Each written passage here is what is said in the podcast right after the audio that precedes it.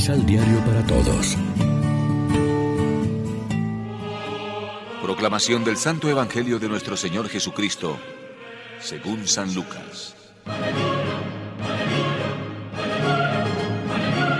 Cuando vean a Jerusalén rodeada por ejércitos, sepan que le ha llegado la hora fatal. Si ustedes están en Judea, huyan a los cerros. Si están dentro de la ciudad, salgan y aléjense. Si están en los campos, no vuelvan a la ciudad. Porque esos serán los días de su castigo, en que se cumplirán todas las cosas que les fueron anunciadas en la Escritura. Pobres de las que estén embarazadas o estén criando en esos días. Porque una gran calamidad sobrevendrá al país y estallará sobre este pueblo la cólera de Dios.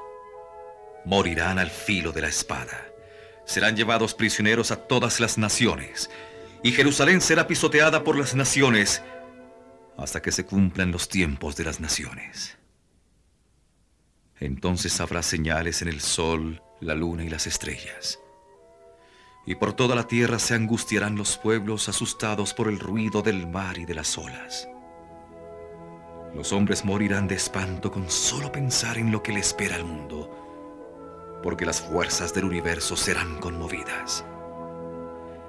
Y en ese preciso momento verán al Hijo del Hombre viniendo en medio de la nube, y su venida será con poder e infinita gloria. Cuando se presenten los primeros signos, enderecense y levanten sus cabezas, pues habrá llegado el día de su liberación. Lección Divina Amigos, ¿qué tal?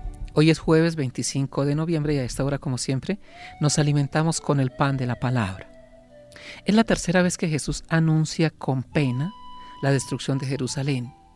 Serán días de venganza, habrá angustia tremenda, caerán a filo de espada, los eh, llevarán cautivos a todas las naciones. Jerusalén será pisoteada por los gentiles. También aquí Lucas mezcla dos planos.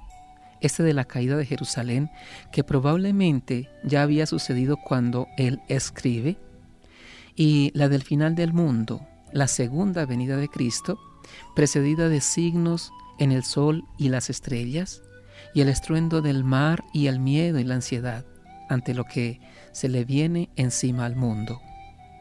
Pero la perspectiva es optimista. Entonces verán al Hijo del Hombre venir con gran poder y gloria. El anuncio no quiere entristecer sino animar.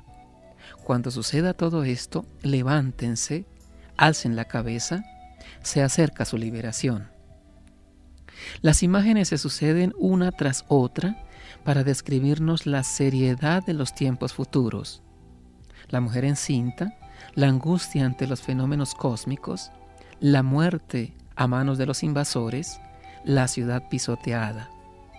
Esta clase de lenguaje apocalíptico no nos da muchas claves para saber adivinar la correspondencia de cada detalle. Por encima de todo, está claro que también nosotros somos invitados a tener confianza en la victoria de Cristo Jesús. El Hijo del Hombre viene con poder y gloria. Viene a salvar. Debemos alzar la cabeza y levantarnos porque se acerca nuestra liberación.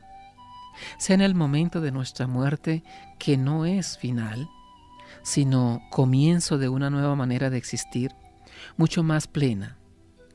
Sea en el momento del final de la historia, venga cuando venga, mil años son como un día a los ojos de Dios. Entonces la venida de Cristo no será en humildad y pobreza, como en Belén, sino en gloria y majestad. Reflexionemos. ¿Testimoniamos la presencia salvadora de Dios en los momentos más difíciles? ¿Reconocemos que los signos de la naturaleza nos anuncian la llegada de la salvación? Oremos juntos. Ven Señor, no como juez implacable, sino misericordioso. Ven Señor para poner las cosas en su sitio y dar a tu pueblo la herencia prometida. Ven a devolvernos el gusto por la vida. Amén. María, Reina de los Apóstoles, ruega por nosotros.